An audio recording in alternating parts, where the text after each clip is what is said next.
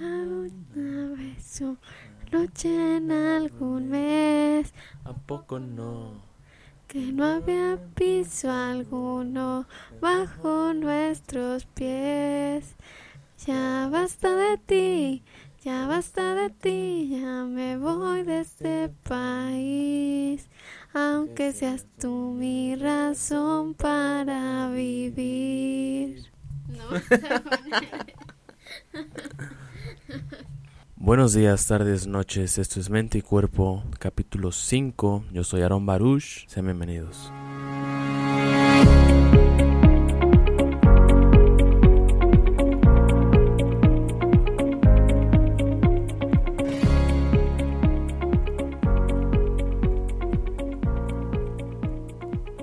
Hoy me encuentro con mi queridísima Medina. ¿Cómo estás, Medina? Muy bien, ya de regreso con nuevos temas muy interesantes. Así es, Medina. El capítulo de hoy tenía que enfocarse en el síndrome de Asperger, pero vamos a hacer un cambio de última hora ya que recibimos cierta retroalimentación en el correo oficial. Bueno, que ni es oficial, que estamos trabajando en eso para convertir en un correo oficial. Y hoy se va a dedicar a la introducción de la psicología, qué es la psicología, qué hace esta, cuáles son sus ponentes más eh, significativos y todo lo referente a lo que tiene que ver con la historia, el inicio, el pasado y lo que le depara a la psicología. Lo cual también me gustaría, para que no se quedara tan atrás la medicina, agregaras lo que sepas y lo que puedes aportar tú acerca de la medicina. ¿Qué te parece, Medina? Si me agrada tu idea, pues empecemos este capítulo.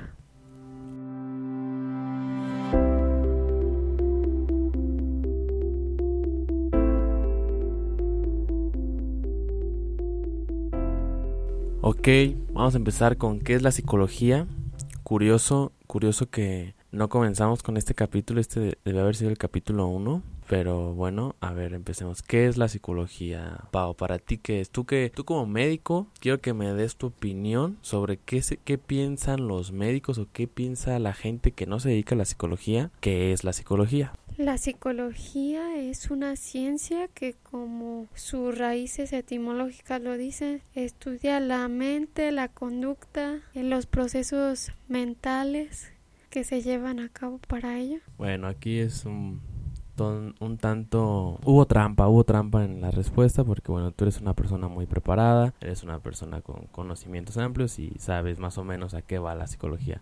Pero hubiera estado interesante preguntarle a una persona sin algún estudio profesional qué piensa de la psicología en general. Por ejemplo, vamos a invertir las cosas y yo te voy a decir qué pienso de la medicina sin estudiarla, ¿ok?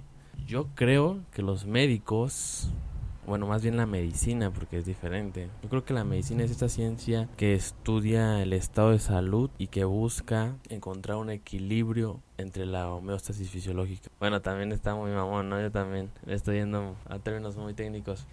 Si no supiera, por ejemplo, si fue, me, me pusieran los zapatos de una persona sin conocimientos profesionales, diría que la medicina estudia el bien del ser humano, el, el que esté sano. ¿Qué tan correcto o qué tan incorrecto estoy, Medina? ¿Qué estudia la medicina? Estás en lo correcto.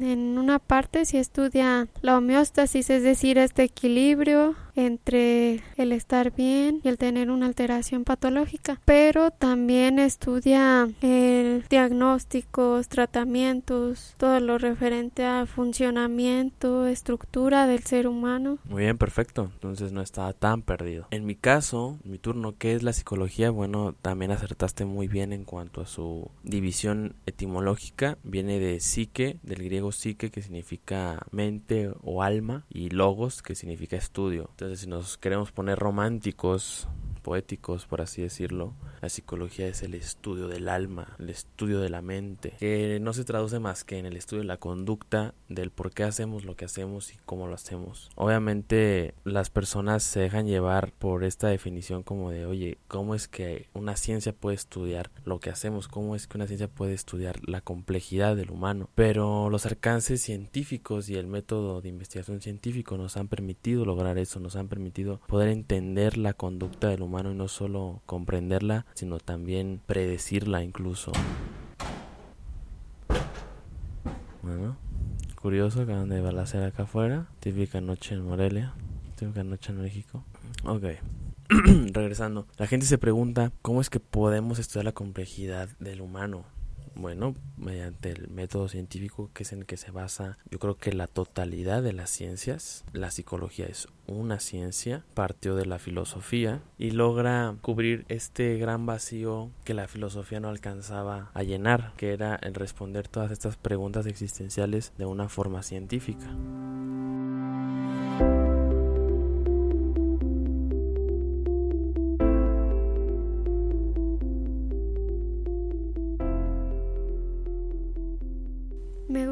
Saber el por qué estudiar psicología. Excelente pregunta, Marina. ¿Por qué estudiar psicología? A priori porque hay un gran campo de acción, hay un gran vacío, ausencia, necesidad de psicólogos, pero otra muy importante es que se requiere el poder estudiar la conducta humana para poder nosotros entendernos mejor como especie, el por qué hacemos lo que hacemos a nivel social y al hacerlo de esta forma podríamos con este conocimiento mejorar. Todo esto se ve a un nivel individual en la psicología clínica, pero si se ampliara a niveles sociales lograría un gran cambio.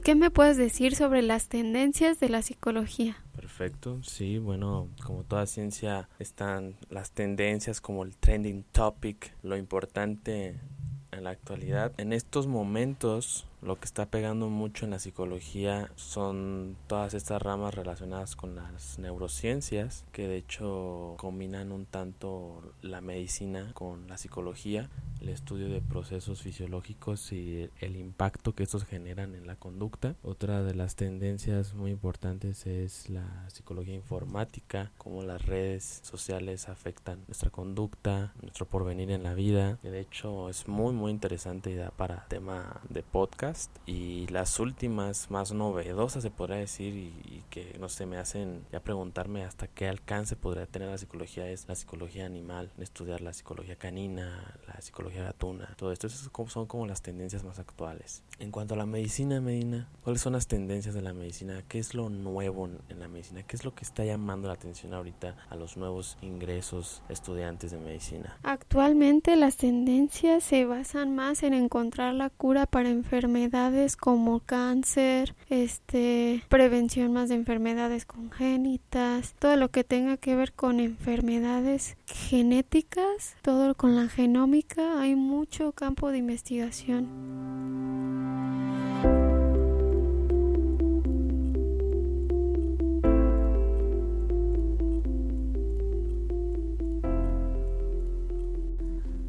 Creo que es importante mencionar cómo se obtiene todo este tipo de información, tanto desde la psicología y la medicina. Como ya hemos mencionado, grosso modo, las ciencias se basan del método científico para poder obtener sus conocimientos. En estas dos ramas de la ciencia es lo mismo. Un psicólogo conoce la conducta del ser humano por medio de experimentación, por medio de comprobación. Y obviamente no se puede, es muy difícil hablar de leyes o de axiomas en la psicología porque como lo mencionaba en algunos capítulos pasados, la psicología siempre va a depender del contexto histórico y geográfico en el que se encuentra, no tanto así como la medicina, ya que yo creo que la medicina pues es más general en el sentido de que si te expones a algún tipo de radiación, algún tipo de elemento, vas a causar algún efecto en tu cuerpo aquí en Japón, por ejemplo. En la psicología no es así. De hecho, se conoce, hay una gran división en cuanto a mentalidades. Se habla mucho de la mentalidad oriental y la mentalidad occidental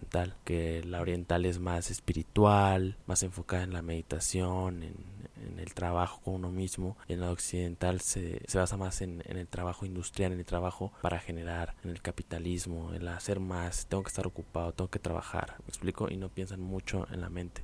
Actualmente estas dos posturas se están mezclando, se están fusionando gracias a la globalización y se está adquiriendo una nueva mentalidad más integral. yo creo que el hecho de combinar las dos nos haría una estructura mental todavía más rica y más saludable. No creo que sea bueno dejar de lado el lado espiritual del ser humano, pero tampoco es sano dejar de trabajar. Como lo diría el buen Freud en sus buenos tiempos, si hay una razón por la cual vivir es el amor y el trabajo.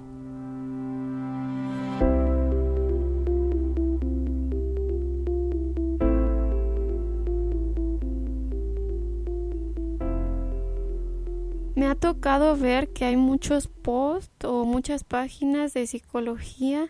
¿Tú me podrías decir si realmente es confiable la información psicológica que ofrecen todos los medios masivos de comunicación? Claro, es complicado mencionar qué medios de comunicación son los más fiables y qué no pero yo creo que hay que tener un juicio crítico respecto a toda la información que obtenemos, siempre dudar de dónde proviene lo, de lo que leemos, lo que sabemos, y no es la excepción la psicología. Por ejemplo, en redes sociales sí te puedo decir que es muy improbable que podamos encontrar información fehaciente, ya que como sabemos en las redes sociales se maneja de todo tipo de información y cualquiera puede poner una imagen y decir según la psicología tal, según la medicina tal, pero si nos vamos también, por ejemplo, a estudios, o sea, al otro espectro, al otro extremo del espectro y nos vamos a estudios, a páginas donde se han realizado investigaciones doble ciego, investigaciones con grupos de control y grupos de experimentación, también hay que ver y ser, ser críticos sobre, para empezar, quién está proporcionando los medios para hacer este estudio,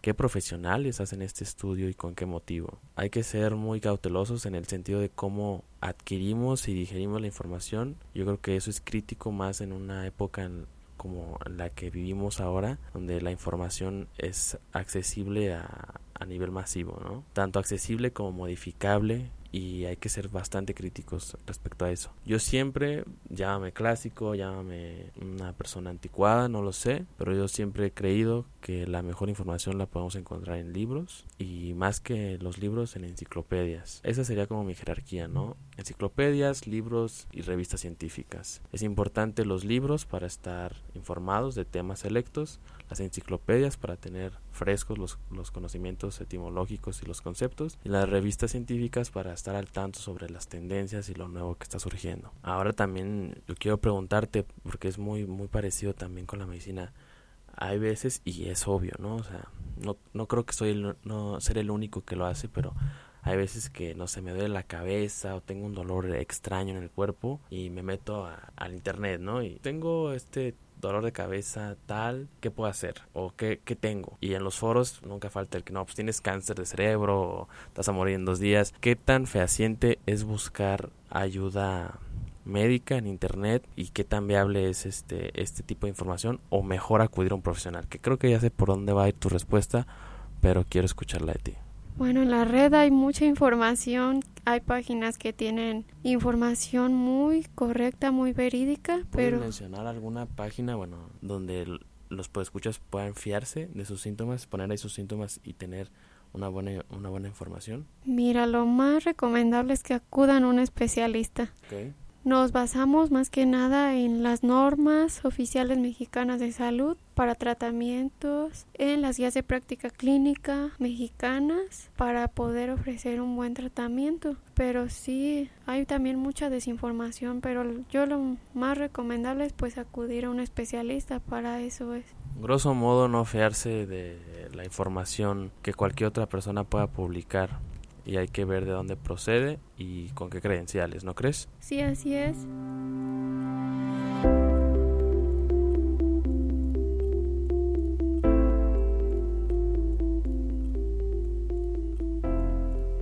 Ahora no todo fue color de rosa en la psicología y en las ciencias. Para lograr el conocimiento que tenemos actual de la conducta humana, se tuvo que se tuvieron que hacer experimentos antiéticos, por así decirlo, muy intensos, muy inhumanos para poder lograr conocer uno que otro rasgo del humano. Te comento algunos ejemplos un tanto radicales, pero que existieron. En la Segunda Guerra Mundial, cuando existía este control nazi, existían varios científicos, varios profesionales de la conducta que querían descubrir hasta dónde podían llegar la capacidad del ser humano para sentir y modificar su ser por medio de la mente.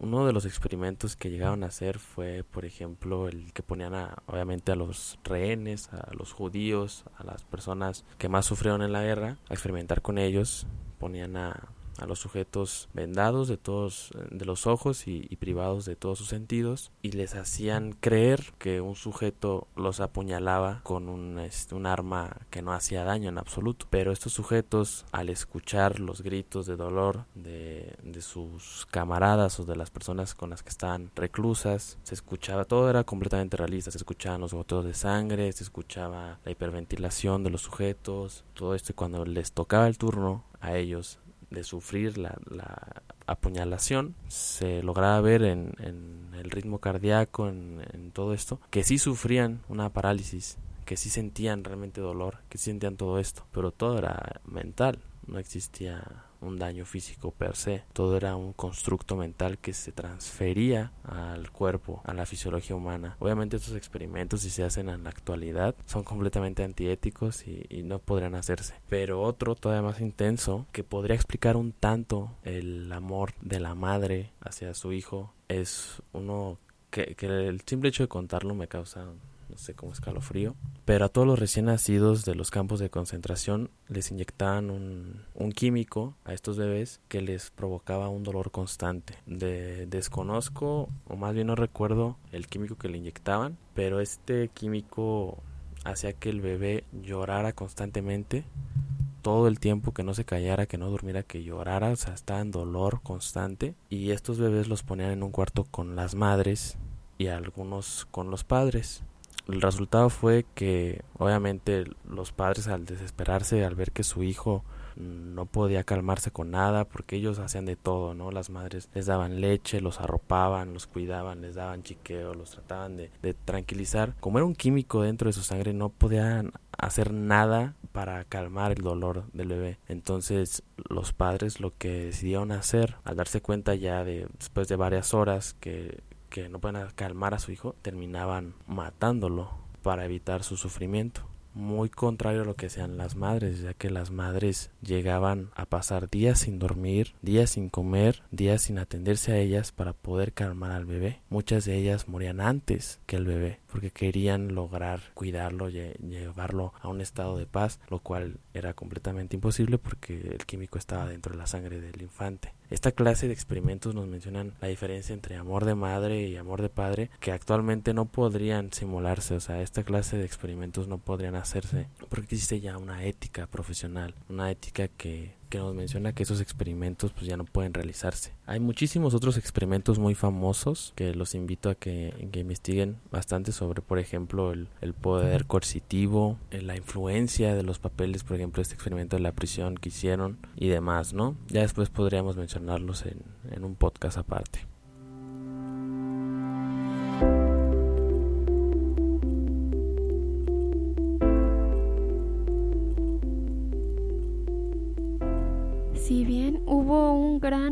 En cuanto al estudio de la psicología en todos estos experimentos, pero no fue ahí realmente el origen de la psicología. La psicología ya hace bastantes siglos nació como una rama de la filosofía, la cual al principio pues, se ocupaba de, de esto del estudio del conocimiento, la realidad, toda la naturaleza humana, pero no fue hasta ya 1879 cuando Wundt, que es considerado el padre de la psicología, él pues es un médico, muchos de los que llegaron a ser grandes en psicología son médicos. Freud, por ejemplo. Así es, y el padre de la psicología que es Wundt. Él en su laboratorio investigó cómo las sensaciones, las imágenes, los sentimientos se combinaban para producir una experiencia personal.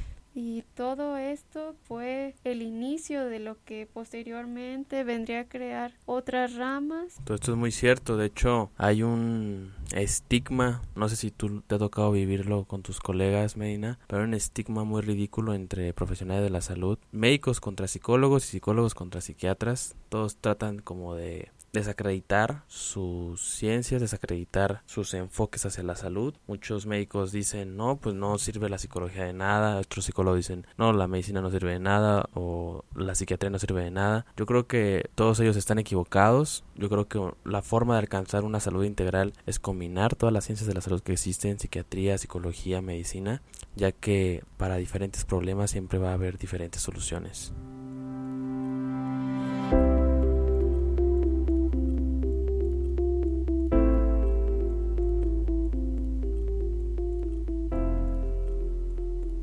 Bueno, después de que Wundt hizo un estudio de la experiencia consciente, surgieron las, las primeras escuelas, la cual fue el estructuralismo, una especie de química mental, por así decirlo, que se basa en la introspección y el análisis. Después surgieron otras, el estructuralismo, funcionalismo, conductismo, la psicología gestal y posteriormente ya los enfoques psicodinámicos, entre ellos la teoría psicoanalítica de Freud, la cual pues ya se basa más en los orígenes inconscientes de la conducta y por último la psicología humanista, la cual ya se basa más en, en, la experiencia subjetiva, el potencial humano y el crecimiento personal. Perfecto, muy buen resumen y análisis sobre las escuelas de la psicología. Esas son las clásicas, por así decirlo. Y para complementar tu información, quisiera decirte también los tipos de psicólogos que existen y qué hacen, ¿no? Está, por ejemplo, el psicólogo clínico, que se dedica a la psicoterapia, investiga los problemas clínicos y desarrolla métodos de tratamiento. Tenemos al psicólogo comunitario, que lo mencionamos también en un podcast anterior, que mejora la salud mental de la comunidad mediante la investigación, la prevención, la educación y la asesoría. Está el psicólogo de consejería o el consejero que ofrece psicoterapia y consejería personal, e investiga los trastornos emocionales y los métodos de consejería. Estos psicólogos son los que pueden puedes tú ejercer de esta forma recién saliendo de la carrera y ya después requerirías de alguna especialidad. Está el educacional que investiga la dinámica escolar, los estilos de enseñanza y el aprendizaje, es el que diseña y planea exámenes escolares y también evalúa los programas de estudio. Él va a tratar con los alumnos como con los amigos del alumno, con los padres y los profesores. Tenemos al psicólogo forense, muy en boga actualmente, que estudia todos los problemas de la delincuencia y su prevención, los programas de rehabilitación, las cárceles, la dinámica de los tribunales y selecciona candidatos para el trabajo policial. Está el psicólogo de género, también muy en boga, que investiga las diferencias entre hombres y mujeres, la adquisición de la identidad de género y la función del género a lo largo de la vida. Tenemos otro muy importante, eh, que es el psicólogo médico, que aplica la psicología y todos sus procesos para resolver problemas médicos, por ejemplo el impacto emocional de una enfermedad, la autoselección para el cáncer y la aceptación de los medicamentos, incluso la aceptación de la muerte para algunos sujetos terminales. Aquí ya estaríamos hablando mm, de las áreas y de los profesionales tanatológicos. Está el psicólogo social que investiga la conducta social o en grupo, actitudes, conformidad, persuasión, prejuicio, amistades, agresión, ayuda, etcétera. Hay muchísimos más tipos de psicólogos, muchísimas más especialidades, pero grosso modo estas son las principales, las que están en boga.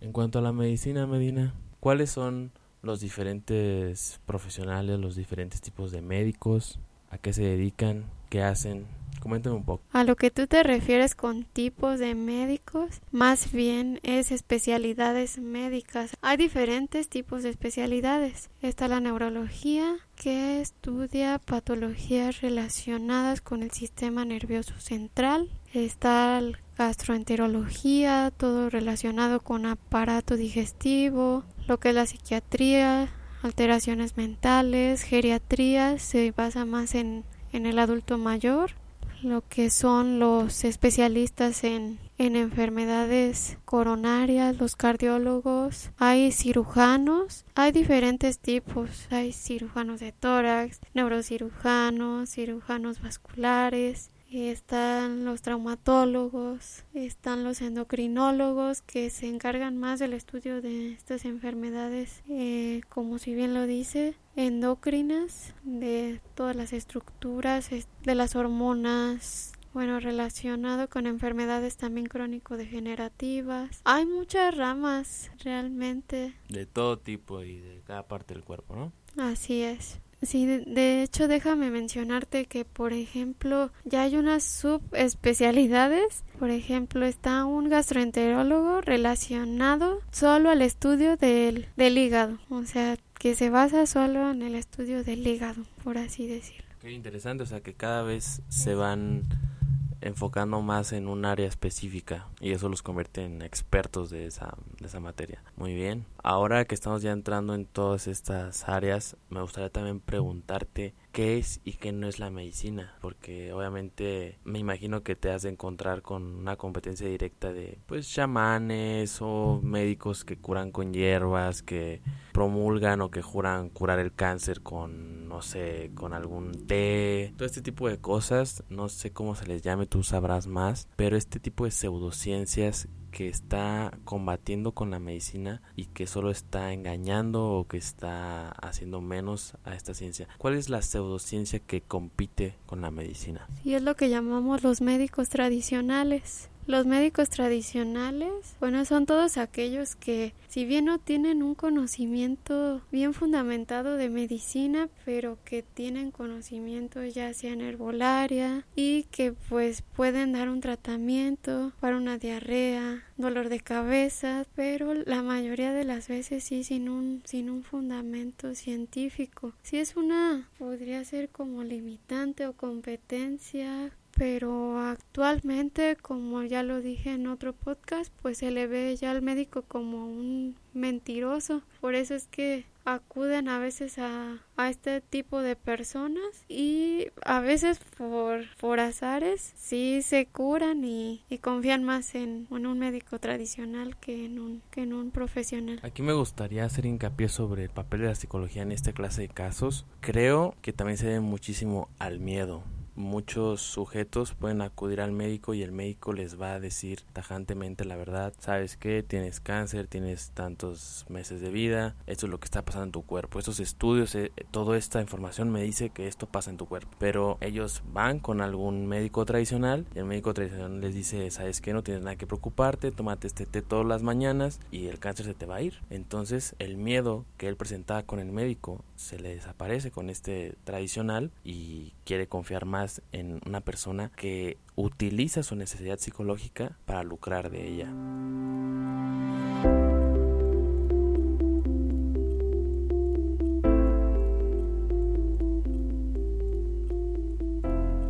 Ahora me gustaría que me comentes, en psicología también hay pseudociencias, ¿cuáles son estas? Claro, abundan y lo, lo más complicado es que en la psicología sí es competencia fuerte. ¿Qué me refiero? Pues está la astrología, la lectura del tarot, la lectura de la mano, la lectura del café, la lectura del cigarro, todas estas pseudociencias o procedimientos que no tienen algún fundamento científico y que son ejercidas por personas que tienen una gran percepción tanto del lenguaje corporal como de las necesidades de las personas para valerse de eso y hacer alguna predicción general y que digan wow, latino, ¿no? Pero en realidad son personas que se basan, son muy inteligentes, muy perspicaces, muy astutas, que se basan en lo que ven, en lo que observan y de ahí sacan predicciones que terminan dando porque sí, ya que son generales, ¿no? Un ejemplo muy práctico son los horóscopos y no tienen ningún fundamento científico, pero desgraciadamente sí están quitando bastante credibilidad a los profesionales de la salud como los psicólogos. Otra pseudociencia que podría mencionar que no estoy desmeritando para nada y que de hecho a diferencia de muchos de mis colegas psicólogos yo la, la admiro y le encuentro su valor potencial es eh, la religión. Son los típicos padres religiosos, ¿no? Que acuden y se confiesan y piden, la gente acude a ellos y piden consejo. Obviamente el consejo que está dando el padre es a base de su, de su fe, de su vocación católica, y yo realmente lo veo muy bien. Son personas, los pocos que he conocido, son personas muy sabias, muy acertadas, tienen muy buena precisión respecto a, a, los ideales de una vida sana. Y así como mencionaste una vez, no sé si recuerdas, que decías que, que Dios era como un psicólogo, porque todos pues acudían, se confesaban y de cierta forma se desahogaban como una terapia. Grosso modo así es, todas las personas van a terapia con Dios.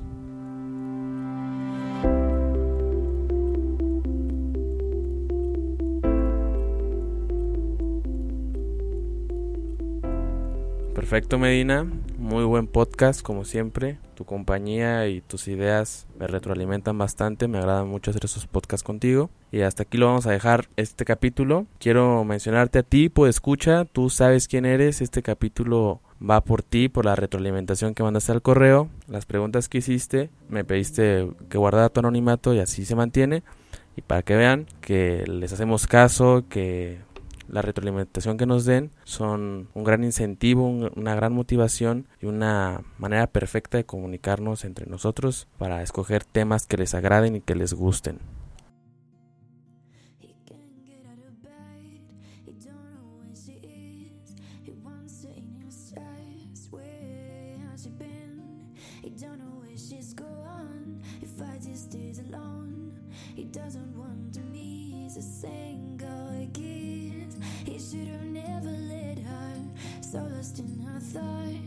should have never let her.